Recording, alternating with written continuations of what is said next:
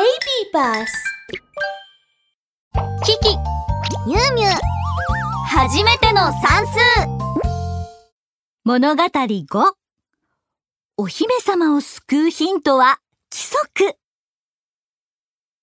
算数の宝石を3つ集め算数のお城にやってきたキキとミュウミュウは周りをキョロキョロと見渡しました。あれ？なんでお城の外に誰もいないの？もしかして、このまま入っていいのかな？するとその時、お城の入り口のランプが突然、チカチカと点滅し始め、大きな口を開けて言いました。ダメ！ダメ！ダメ！入っちゃダメ！ミュウミュウはとても驚きました。うわ！ランプがいきなり喋ったわキキ、ミュウミュウ。僕はヤバーバの門番のランプなんだ。こんにちは。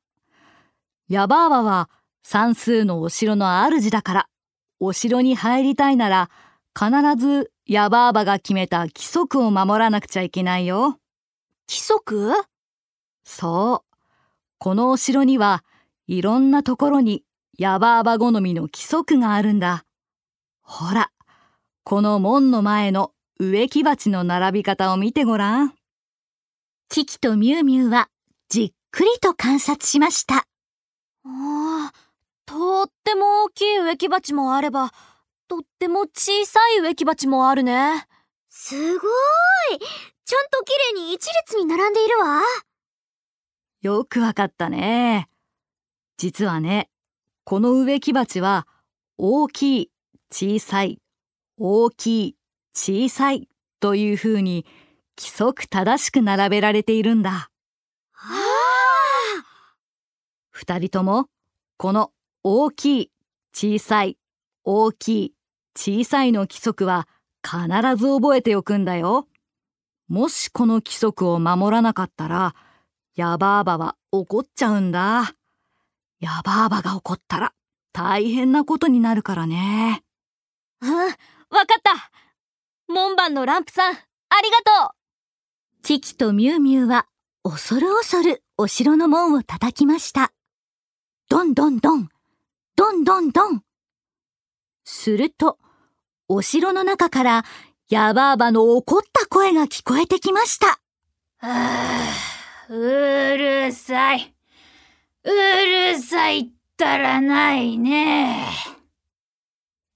なんだいその音は。全然規則正しくないじゃないか。そんなんじゃ、門は開けないよ。あ、なるほど。ノックも規則正しくしないといけないのね。そうだね。大きく小さく、大きく小さく、大きく小さくだ。キキは再び腕を上げ、お城の門をノックしました。ドン、ドン、ドン、ドン。キキとミュウミュウはとても緊張しています。果たして、ヤバーバは門を開けてくれるのでしょうか？ギー。やった開いたわキキとミュウミュウが算数のお城の中に入ると、そこにはたくさんの数字や図形が並べられていました。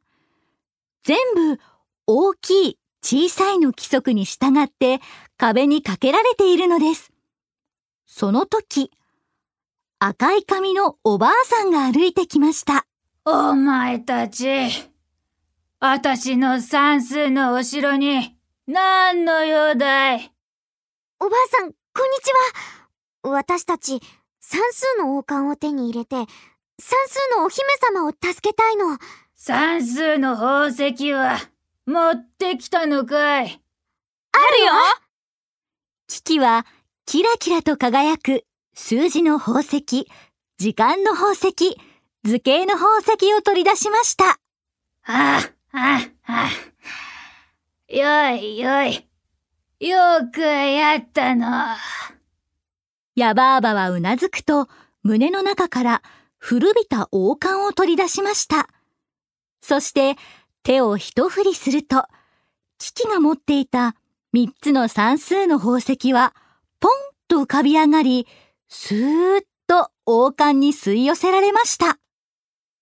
するとその瞬間、ピカピカ、ピカピカと古びた王冠が眩しい光を放ったのです。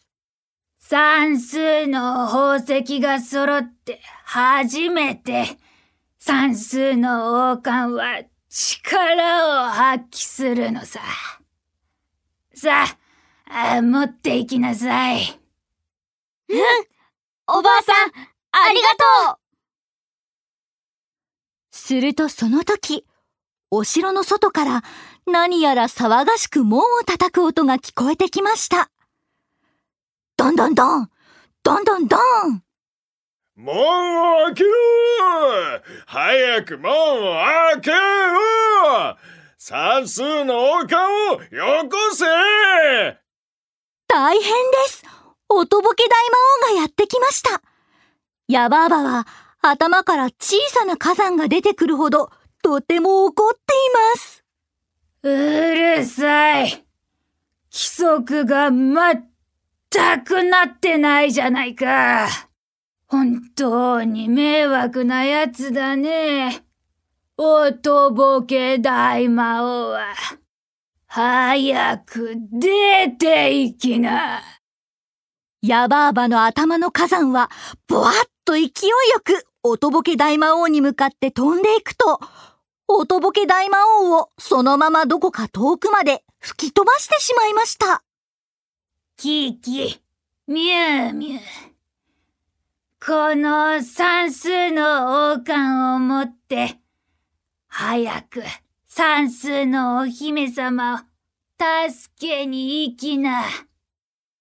さもないと、算数の国はあいつにめちゃくちゃにされちまうよ。お前たちにできるかい？うん。